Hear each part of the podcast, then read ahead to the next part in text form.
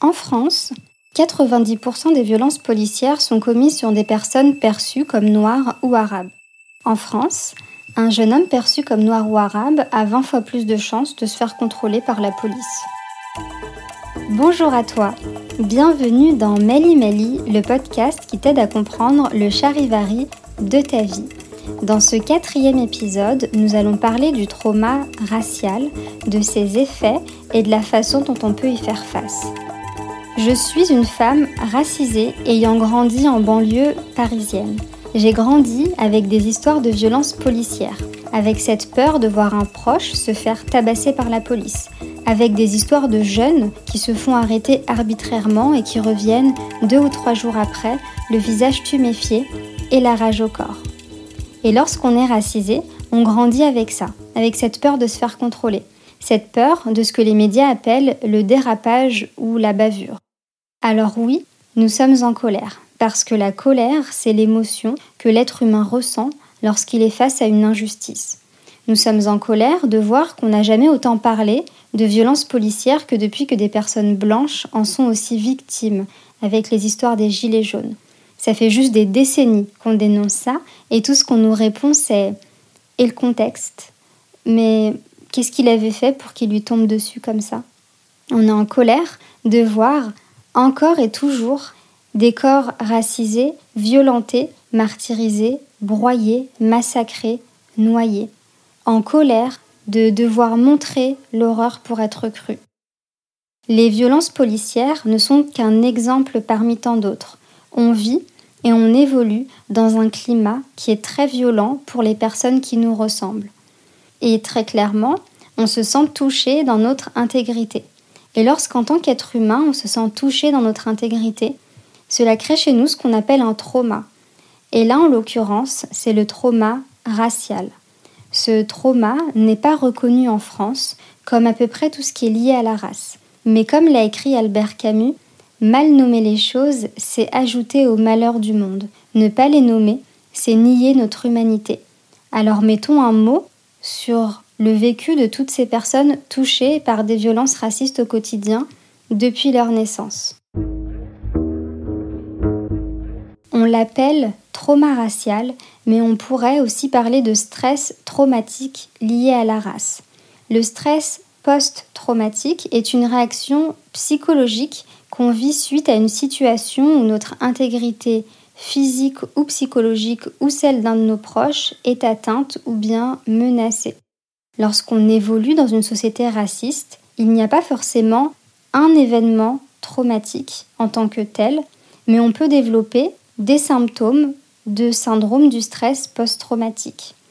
Le docteur Carter, chercheur à l'Université Columbia aux États-Unis, parle plutôt de blessures traumatiques liées à la race pour bien différencier le trauma racial et le syndrome du stress post-traumatique. Pour recadrer un peu les choses, la race n'est évidemment rien de biologique. La race, c'est une construction sociale. C'est l'aboutissement du processus de raciation qui consiste à inférioriser et altériser un groupe social en se basant sur des stéréotypes et des préjugés. On peut définir le trauma racial comme un ensemble de symptômes physiques ou psychologiques que ressentent les personnes racisées ayant expérimenté des violences racistes ou ayant évolué dans un environnement raciste. Les symptômes du trauma racial sont très similaires à ceux du syndrome du stress post-traumatique et peuvent être par exemple une anxiété, un sentiment de rage, une dépression, de l'hypervigilance, des flashbacks de certains moments où euh, on a vécu des violences racistes un sentiment de honte, des cauchemars fréquents. Il y a d'autres symptômes, mais je ne vais pas faire la liste complète de tous les symptômes ici. Le docteur Walter Howard Smith Jr.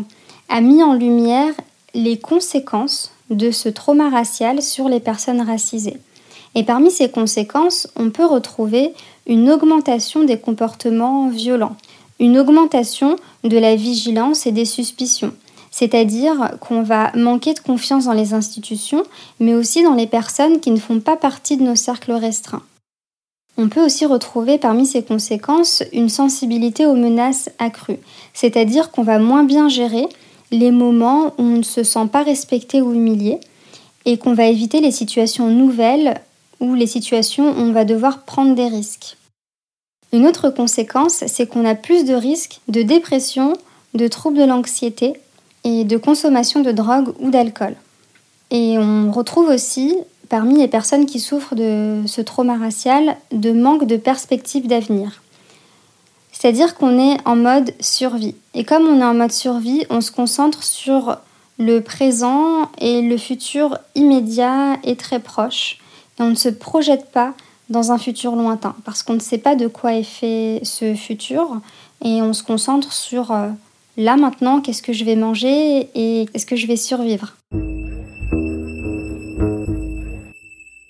Alors comment est-ce qu'on peut faire face au trauma racial? Je vais te donner quelques pistes. La première des choses, c'est de reconnaître le trauma racial. C'est une blessure qui ne ressemble à aucune autre et il n'y a pas de bonne ou de mauvaise façon de réagir face à ça. L'important, c'est d'apprivoiser et de mettre des mots sur son vécu, sur son ressenti et sur ses émotions. Deuxième chose, c'est d'en parler. En parler dans un espace sécurisé où personne ne remettra en doute ou ne minimisera ton vécu. Ça peut se faire avec des proches racisés ou alliés, dans des groupes de parole ou en consultant un ou une thérapeute par exemple. La troisième chose, c'est de prendre soin de soi. Et je ne vais pas te donner de conseils spécifiques car on a chacune des façons différentes de prendre soin de soi. Mais tu peux par exemple faire une liste des activités ressourçantes pour toi que tu peux faire seul ou en groupe et prendre du temps pour te faire du bien. Parce que c'est important de rééquilibrer la balance face aux expériences stressantes et traumatiques. Et euh, la quatrième piste, c'est euh, l'empuissancement par l'engagement. C'est prendre toute cette rage, toute cette colère, tout ce désespoir et euh, l'utiliser pour mener à bien une cause qui nous tient à cœur. Ça peut être euh, en étant activiste, en rejoignant une association, en soutenant des associations ou des collectifs de familles des victimes, en participant aux manifestations, mais aussi en se documentant, en lisant, en partageant, en écrivant, en faisant une activité artistique. Là encore, chacun est libre de trouver sa propre façon de s'engager pour l'antiracisme. Merci d'avoir écouté ce quatrième épisode de Mali Mali. Pense à le partager autour de toi si tu crois que ça peut aider des personnes de ton entourage à comprendre ou à faire face au trauma racial. On se retrouve dans 15 jours pour le prochain épisode. À très vite dans Mali Mali.